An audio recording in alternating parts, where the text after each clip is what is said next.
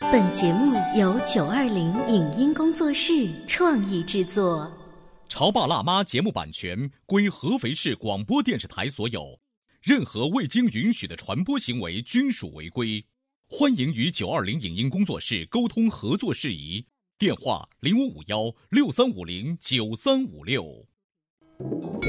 你有你的钻石金龟婿策略，我有我的全家海岛游计划。你扛着单反泡妞，马不停蹄，我为孩子捕捉成长的美妙瞬间。你忽略我的魅力，我会证明这是谁的时代。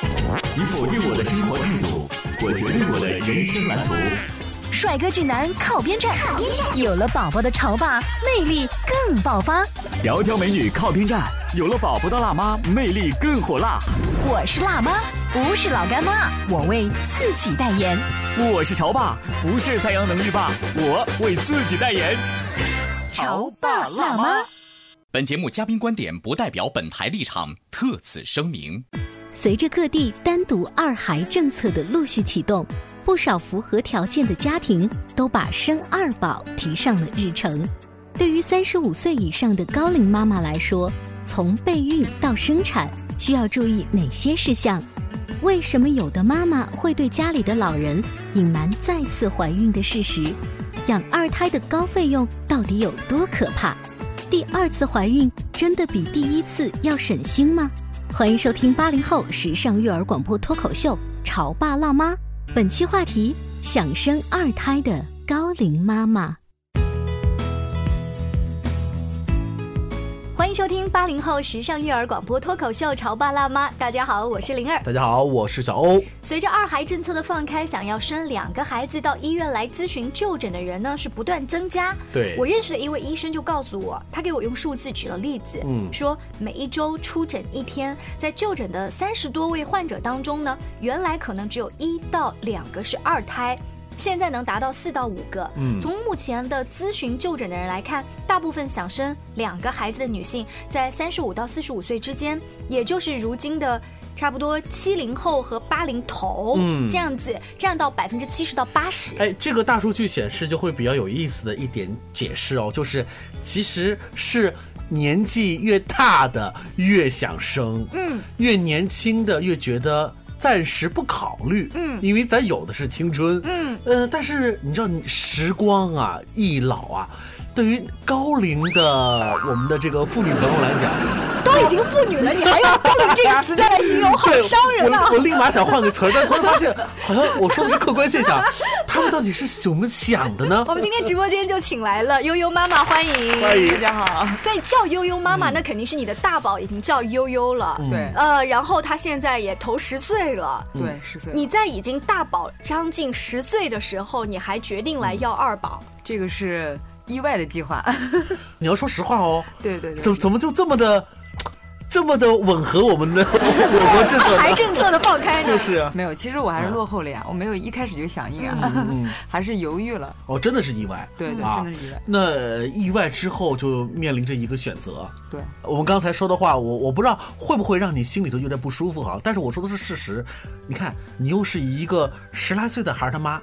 另外呢，年纪确实不饶人，对啊你要考虑到各种各样的可能性。本来你没提醒呢，我还没觉得我是高龄。 嗯 对不起，但是你当你拿到了这个测孕棒的中队长之后，呃，你和他爸之间是怎么商量的大概的内容？这个其实过程还是挺波折嗯的。我知道的瞬间，我想我不想要。哦，哦，真的，这是你的第一个瞬间闪过的念头。对，因为又让我十年前的那一嗯幕又重新回到脑海中，就觉得那个痛苦刚刚才过去，现在都我十年了，还刚刚过去啊！就是那种，不论嗯是生孩子还是带孩子的这种辛苦这个过程，就觉得我现在刚刚解脱，嗯孩子大了，他跟我个小闺蜜似的，然后我现在又要重新来一遍，那瞬间真的是不要，就是不要。嗯嗯，然后爸爸是很开心，我觉得这个有这个，就像时间差是正常。爸爸觉得，哎呀，我又有一个小宝宝了，因为他没有付出太多，就对是呀换尿布呀、是啊陪伴他喂雄奶性呀、动物都是这样啊。嗯对，它是滞后的，所以他现在觉得，嗯哎，再来一个小的挺好玩儿。然后出门看人家小宝，你看人家小嗯宝宝多好玩儿，我说好玩儿，你直接送一个给我玩儿可以，我不要 生。所以除了你能够预设到的，又要再来一遍那一种辛劳之外，所以他的内心起初是抗拒的。你知道他今天到直播间来第一句话就是摸着他自己本来平坦的小腹说：“灵儿，我的马甲线都没了。” 你要知道，她是一个对自己身材要求很高的很辣严妈，格的一个妈妈对，练到有马甲线，而且对于一个已经算是个高龄的， 有马甲线不容易哈、哈、你又补刀， 哎，但是你看啊，起初你们是不愿意的哈、那怎么就一个一个逆转了呢？嗯，其实几年前我是很想要的，就是说嗯作为从妈妈的角度，还是从给悠悠一个伴儿的那个角度来讲，我一直还是有这个念头的。尤其是我们倡导的是先进的科学的这种对家庭理念，对啊，孩子嘛多一个或多一个半哈、对，那时候政策不允许，但是你想要，现在政策允许了，你的起初就是抗拒。对我这个想要的这种欲望是在降低，然后我爱人的可能就是欲望是在高涨。啊，我觉得会不会有一些更加复杂的想法，就是糅合在一起，他捋的不太清楚。除了说我自己要再累一遍，我担心我这种累不能给孩子更加好的照顾。嗯，对，因为我不像当年那么年轻，我能每一天把你送去各种早教班、兴趣班，我能日夜颠倒的陪你玩耍或者怎么样，对不对有对？这方面的顾虑，嗯就觉得生理上不可能再像十年前有那样旺盛的精所以力大家不是说吗？头胎你是精挑细选的带，二胎嘛嗯随便吧，就这么就这么回事儿了就。是说了，头胎看书养，啊二胎当猪养。对。那如果说这些只是附加的，我要送你去什么地方让你学得更精细的话，那我随着年纪的增长，我也会考虑说，那我现在的身体素质是不是当年年轻的时候对嗯最好的那个状态？所以就是高龄的妈妈也会考虑很多这些东会西。会，你像我现在就可能不会像当初那样吃东西无所顾忌，我现在就做计划，就是嗯我要减少碳水化合物的摄入，我要减少糖分的嗯摄入，就是不可以让我出现那个高龄产妇的妊高症啊，嗯那个糖就是血糖高呀，包括不可以让胎儿长太大，嗯就是不想给自己增加太多的危险系数。嗯毕竟之前有过一个孩子，就是说对自己的身体是大概有个掌握的，嗯，但是好在就是之前，呃，也就是锻炼啊，就是运动比较多，所以底子还行，对，还行，嗯还能再折腾一下吧。所以呃，这种思绪涌来之后呢，你就开始逐渐的修正了你起初不想要的这个念头了。慢慢接受了吧，嗯而且这也毕竟是最初也希望达到的一个状态嘛。嗯，然后其实就像灵儿说的，可能更多的顾虑不是说去担心，嗯呃，我没法像当初那样怎么带你上早教，有那样一个旺盛的精力。其实还是在养育老大的过程中，才发觉当妈妈这个心理是真的是要提前做准备的。嗯这个育儿过程中出现了很多的一些弯路啊、错误的一些东西，所以有了十年的育儿经验，嗯你说你要不再不生个二胎，你不好意 啊思跟自己打招呼。而且现在还有一个姐姐在前面，嗯姐姐又那么乖巧懂事，可以做你的小帮手。哎，这个消息告诉悠悠的时候，她是什么表态呢？她瞬间眼睛一亮，嗯，就是很开心。嗯，因为之前就是因为周围生二胎也很多，包括他的同学、妈妈有这种状况。当他看到其他怀孕的时候，妈妈你看人家都怀孕了，她还反而是羡慕别人， 对对对，啊他一直总说你怎么还没有生妹妹啊？还没动静。而且她强调的是，你怎么没有生妹嗯妹？是所以她脑海里已经预设了一个小宝宝的样子。对她希望有一个像一个小闺蜜、小伙嗯伴，然后她希望把她当娃娃一样去打扮，她觉得她的玩具可以都给她玩儿，嗯然后妹妹又可以买新玩具，她说我的玩具会源源不 断。这无疑是一个很经济的选择。今天我把悠悠妈妈请到我们直播间，聊的就是一个并不是很年轻的这些妈妈。又有了一个新的生命在体内孕育的时候，她的所思所想、压力啊之类的。前不久啊，我们看到了一个报道，说我们这座城市合肥，如果要养育第二胎，嗯，大概要花费多少 钱？花费多少钱？我们听一下。案例：四口之家，大宝就读幼儿园，二宝刚满月，有房拟装修，且有房贷，有车。房贷，合肥九月均价一万零四百零八元，四口之家至少是一百平的房子，房子总价一百零四万八百元，首付百分之二十五，贷款七十六万，按揭三十年，每月还款三千九百二十七点三八元，伙食费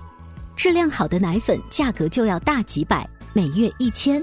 大宝每个月该补充的营养也不能少，保守估计每个月也要一千元。至于夫妻俩，每个月吃饭大约要花掉一千五百元，总共三千五百元。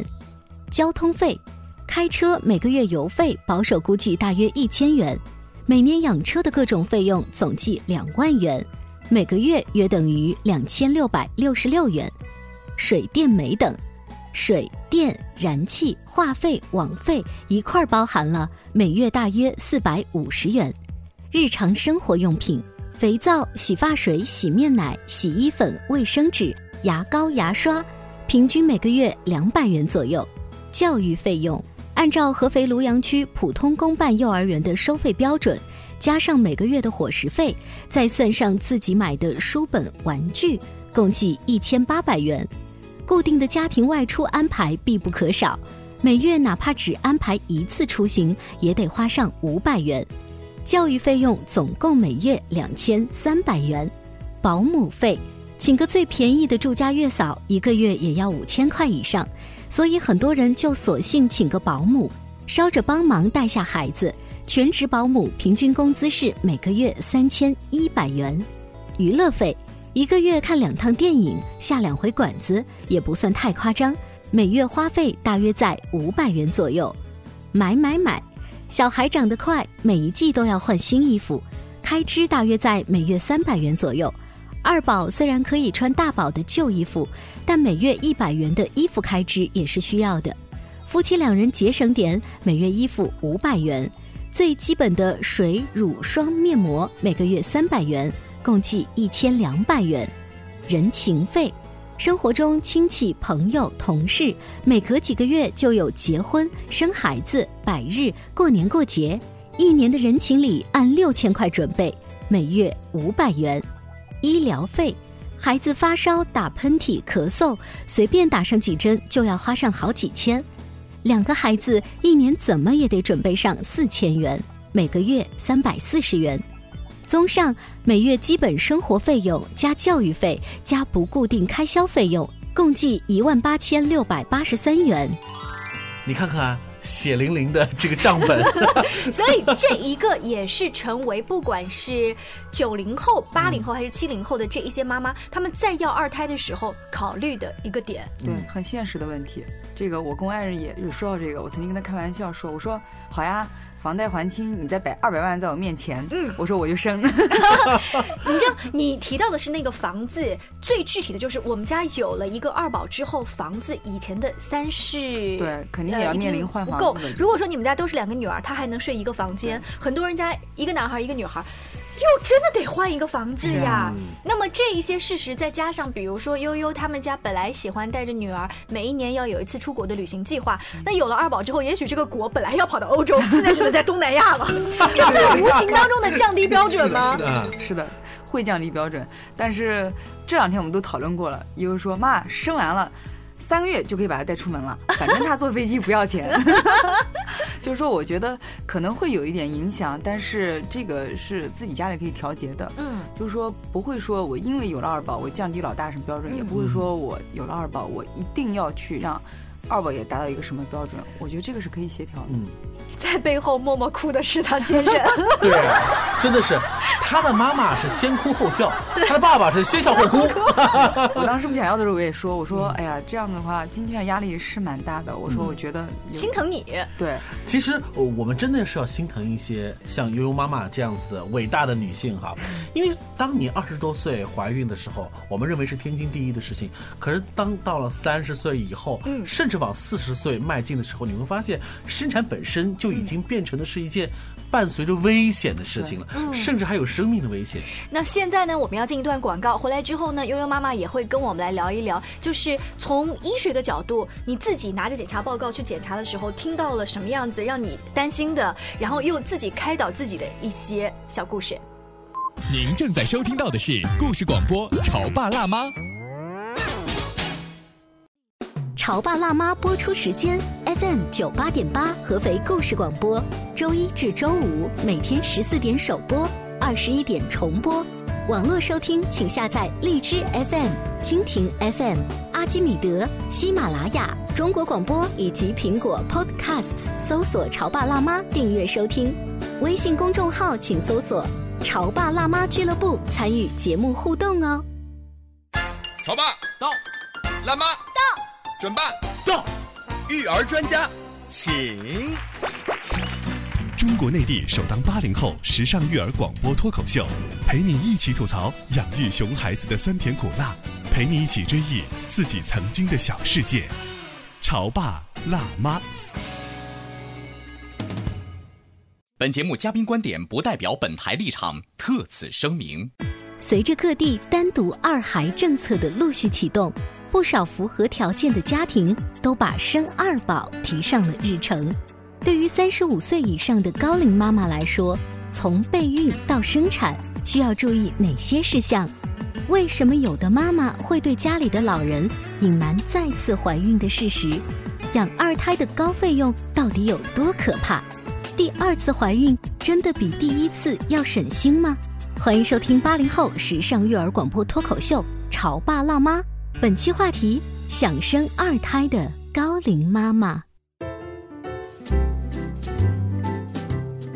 稍微休息一下，欢迎回来。今天我们的直播间请来了悠悠妈妈，我们来聊一聊想生二胎的这些妈妈当中，有多少是年纪差不多在七零末八零初，而这个年纪段呢，不是生育的最黄金的年纪。因为有一个数值就是三十五岁，嗯，包括三十五在内往上走，就是高龄产妇。嗯，因为高龄产妇你会发现各种危险，对甚至是伴随着疾病就慢慢到来。啊，我手上有一个具体的医学方面的讲法哈。女性超过三十五岁，卵巢和子宫这些器官功能会明显的下嗯降，而卵母细胞质量与数量下降，导致了胚胎的着床率和这个妊娠率都有所降低。所不幸的是，我们身旁的悠悠妈妈正好是在这个范围之内哈。你当时也担心这些内容，嗯，有，但是我可能是稍微了解的知识多一点儿吧。就之前对自己有一个详细的一个检查，嗯就针对这一块儿，针对子宫的厚度啊，还有卵巢是否符合再怀孕标准，嗯就是子宫是否能承受这个再次怀孕的这种、嗯这种负担。呃，医生都是给予一个比较好的肯定。你是在怀了二宝之前就做了这对样嗯对子对的，对，因为我先要了解自己的身体状况，我就跟我爱人讲，我说如果我还符合能生嗯的，那我们就。呃就顺其自然，有了我们就留着；如果不能生，那我们肯定就这事儿就不考虑了对对，对就不嗯做这个打算。我觉得最起码要对自己有一个交代嘛。嗯，所以在这种前提下，我知道啊自己的那个状态是符合嗯生的。是年龄哈、对于我们产妇来说是一个问题，但其实又不是一个问题对。如果我们的身体素质基础很好的话，其实年纪高一些也并不是特别的危险。嗯所以在这里呢，我们要呼吁所有的，不管是男性朋友、女性朋友，真的是要加强锻炼，嗯真的有好处。加强锻炼的同时，还要先了解自己的身体。对就好像你就不是稀里糊涂的我要了，或者是我我不要它。呃，你知道现在的年轻的妈妈很多是不是顺产，她是剖宫产。那么剖宫产的情况下，我一开始不知道哈，就是在国外生小孩，医生尽量推荐你顺产，迫不得已才会选择剖宫产。而剖宫产的这个数量在中国确实是到目前为止是最大的，带来一个影响就是二胎生的时候很危险就。相对来说就要保守的多了。对，啊，我一开始不知道，我想说，那孩子长长到三四岁之后啊， 该长的伤口都已经长好了，嗯再生就是了。理论上是这样子的，但是就是说它还是存在危险。嗯，就像我这次那么纠结的原因，也是因为这样。哦，悠悠是剖腹产，对，嗯因为当时是有点边缘性胎盘前置，剖腹产是个最佳选择。嗯，所以不得已而为之。你这都十年了， 对啊，我也觉得十年应该这没补事儿胎了。早不好。所以说，跟着自己的这种身体状况提醒二胎又是剖腹产的一些高龄妈妈的话，嗯你就要比平常做更加精细的检查。 对，就当你知道自己怀孕的时候，可能就是在五十天左右就及时去做一些 B 超检查，嗯确认你的孕囊是否着床在疤痕上。如果着床在疤痕上，是肯定不建议留。哦哦，疤痕上肯定不行。对，因为随着你慢慢胚胎长大，最后到胎盘它吸附营养，然后它会让这个疤痕处变薄。嗯那如果子宫破裂，那一些危险就不可你对避免知。道这个问题啊，就是对于很多完全没有这个生产知识的妈妈来 说，说什么还着床，那孩子在肚子里不是动的吗？ 为什么就固定在那儿了？他得先着床嘛，对不对？ 啊，你看，就刚才悠悠妈妈说这些，还真不是她一个人的个例哦。嗯因为现在随着政策的打开之后嗯呢，同一时间、同一个阶段集体妊娠的妈妈，那是越来越多，所以我们还真的要关注这件事情，尤其是打算要第二个宝宝的对，这一个定要家做长，好之前的一些检查，嗯，对自己身体素质有个了解，然后还有就是及时的确认、嗯是真的怀孕了，还是比如说一些其他的妇科疾病、嗯导致你停经啊之类的。刚才我们说到了这个妈妈的这个心理呀、生理的准嗯备，我们都做好了准备，但是我们还想提另外一个事情，这个事情却，你知道它的主动权并不是在我们的身上，我们聊的就是隔代亲，像悠悠这样的孩子，那一定是爷爷奶奶、外公外婆呵护备家。可是十年过去了之后，悠悠长大了，对，四个老人的年纪也是变得更年长了。当第二胎出来的时候，你说这个隔代亲的这个问题，是不是也有一些新的变化？会有，嗯他可能更希望有一个小的宝宝，让他继续玩儿吧。 那继续玩 吧。但是心有余而力不对足对。我的意思是说，我当二宝降临的时候，我们还真的不应该像老大出来的一样，还彻底的交给、呃爷爷嗯奶奶爷爷奶奶，我们还真的是主动权还要在那在我们的手上。嗯，还是要就是靠自己吧，就是不能寄托于爷爷奶奶了。嗯就是就这个事儿，有全家在一起开过一次会，或者说你跟他们宣布说啊，我们要二胎了，还没有，其实我对我爸妈还处于一个保密的状态， 现在还保密，对，还是保密状态。你担心是什么呢？保因为保密的现在之，前没有说的原因是，因为我们还没有办法决定这个孩子是不是真的能留，嗯嗯所以不希望老人进来。老人会带着主观色彩，老人可能会觉得你们顾虑这些都是多瞎余的对因为都那是个瞎年代顾虑他的们生很多，对对对，就是他们可能包括我父亲，可能对剖腹产这些东西他不是很了解，嗯然后所以我妈妈他们都是顺产嘛，所以他就觉得没你想的那么严就重。是有了嗯就生呗。对，就是可能我怕告诉他们之后，他们会从感情上会干预你，然后我会左右我这个判断。嗯哦可是你现在已经度过了最危险的那个阶段了，那这个之前的疑虑就应该是打消了呀。就像你说的呀，父母年龄也大了，如果我让他们知道我怀孕了，呃，就是现阶段他还看不出来，嗯就是让他们知道我怀孕的话，他肯定会。自己的孩子嘛，他会尽量加倍地呵护对对对对，会想着你弄这个吃，弄那个吃。第一，我不想让他干扰我这个计划，我 不想把自己吃的特别特别啊那种状态。这个嗯对，再一个就是老人家有一个，就是不能说所有老人家，但是有一个口头禅他会讲：“悠悠啊，你妈妈要生弟弟了，因为他觉得悠悠是女孩嘛。嗯会说悠悠会说我想生女孩，想生妹妹，他会说要弟弟不好吗？什么的，他会嗯他又会影响悠悠的一个对对对想法。对所以你看啊，这个新情况还真的出现了。看这个肚子，它是满越来越长 大。你这个什么时候公布呢？ 好在不是还不住一起，等到有一天老人家知道说兔子都这么大了才公布，你们真能忍得住呃就近啊！期会告诉他，因为现在正好是属于一个，就像小吴说，刚度过一个保密期，一个危嗯险期，所以肯定会尽快告诉他，毕竟也是个喜事儿。嗯但是，呃，我是选择准备让我爱人说，我不说。嗯哦，嗯你看，因为我妈妈刚才说的这些，她的这些忧虑啊，也是一个怎么说？嗯，大家可能都会遇到这个情况，就是我们要尽量的要减少我们的父母对我们二胎的到来的一个主观上的一个判断和干扰，对嗯是不是？就像你说的一样的，这个要与不要是我们决定，我们要承担的，嗯，就是不会给他额外增加一个负担。嗯啊！你看，我们今天的节目当中，我又吸取到一个 完全新的观点啊！别人都是巴不得让几个长辈知道这个好消息，结果你们是瞒了半天，怕他们来干预自己的一个想法。对，因为二胎是严格计划，甚至是比你们一胎的时候的怀孕更加谨慎的方式来对待的，所以你们很怕，比如说更多的爱。啊、或者是说无底线的爱，对，影响到了我们的谨慎。你说会不对会对有一些广播前听我们节目的爷爷奶奶哈、听了这个节目就就回家看自己的媳妇儿 观察？ 有可能是这样。所以二胎这个话题，我们不论从什么样的角度去聊，都有的是去聊。其实这个话题啊，在国外真的是一件稀松平常的事情，什么二胎啊，还有三胎、四胎。但是对于我们国家，因为这个政策的一开放之后，真的是相同时期，所有的准妈妈出现在这个产科，那这个景象还真的是要可聊了哈。那在今天节目的尾声呢，我们用悠悠妈妈的例子再提醒大家，像悠悠妈妈是做好了对身体自己的一个前期的准备了解，甚至是现在是严格管理，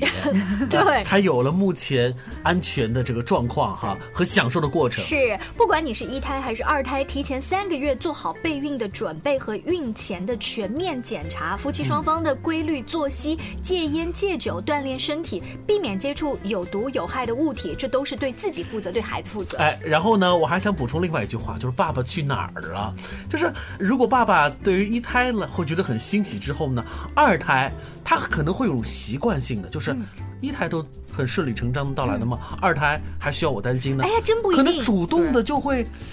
他会觉得，哎，老婆，这事儿你能搞定，似乎一个人搞定就行了可。是我们身边认识的二胎的爸爸，都是到二胎的时候才找着做爸爸的对感觉，对，他会越来越就有。两个极端都会有，所以我，我的意思说，爸爸还真的是要参与进来，要全程的关注、呵护第二次的这个从零开始啊。嗯其实这一次爸爸的责任可能更重，因为之前可能是比如妈妈受孕怀孕了，在承受这个身体上带来的不适，爸爸可能那时候因为年轻点，心理上还没做好准备。我经常跟他开玩笑，我说，可能是我们家悠悠会喊你爸爸的时候，你那一刻才真正知道你是爸爸了。对，然后，但现在不一样，他现在就讲了说，啊、他说以后有接送干嘛，我能来的我尽量嗯来。然后，比如辅导作业干嘛的，或者一些活动干嘛，他现在都尽量的参与。嗯，就是我觉得他可能比当初呵护我可能更要嗯尽心一点。找到感觉了。哎而且他这个呵护不仅仅是说对现在的这一位孕妇和肚子里的宝宝，悠悠这个大女儿在那儿，她更加觉得我这个爸爸还是对着她对负对责呢。可能比之前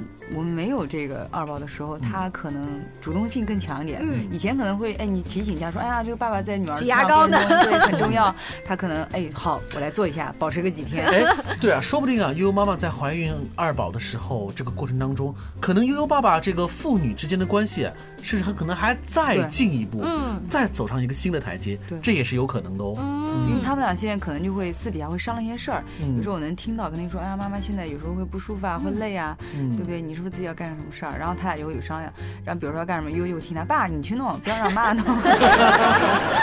这样子的对话呢，在家庭里面越来越鲜活，而且可以感觉得到对彼此那种暗暗的保护和照顾。所以，呃，当第二个天使到来的时候，你会发现，这个本来就幸福的家庭，又再一次被更多的幸福所包围，而更加的暖意融融。嗯，我们再一次祝福悠悠妈妈，谢谢谢谢，我们下一期见喽，拜拜就可以随便的，你说的我都愿意去小火车，摆动的旋律都可以是真的，你说的我都会相信，因为我完全信任你。细腻的喜欢，毛毯般的厚重感，晒过太阳，熟悉的安全感。分享的糖，我们两只糖吃一个碗，左心房，暖暖的好饱满。我想说，其实你很好，你自己却不知道，真心的对我好，不要求回报。爱一个人，希望他过更好，打从心里暖暖的，你比自己更重要。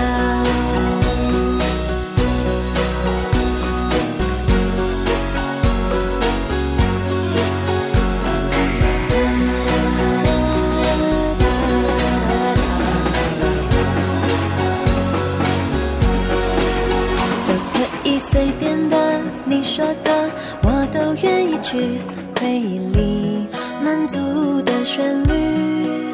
都可以是真的，你说的我都会相信，因为我完全信任你。细腻的喜欢，你手掌的厚实感，什么困难都觉得有希望。我哼着歌，你自然的就接下一段，我知道，慢慢就在胸膛。我想说，其实你很好，你自己却不知道，真心的对我好，不要求回报。爱一个人，希望他过更好，打从心里暖暖的，你比自己更重要。我想说，其实你很好，你自己却不知道，从来都很低调，自信心不高。爱一个人，希望他过更好，打从心里暖暖的，你比自己更重要。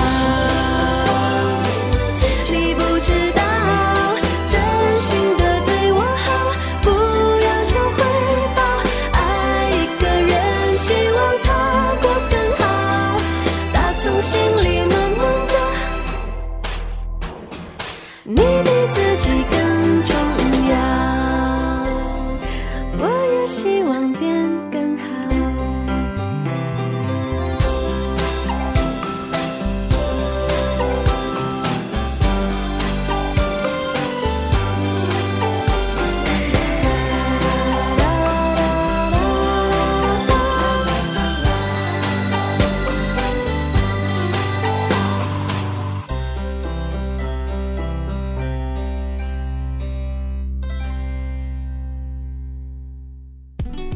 以上节目由九二零影音工作室创意制作，感谢您的收听。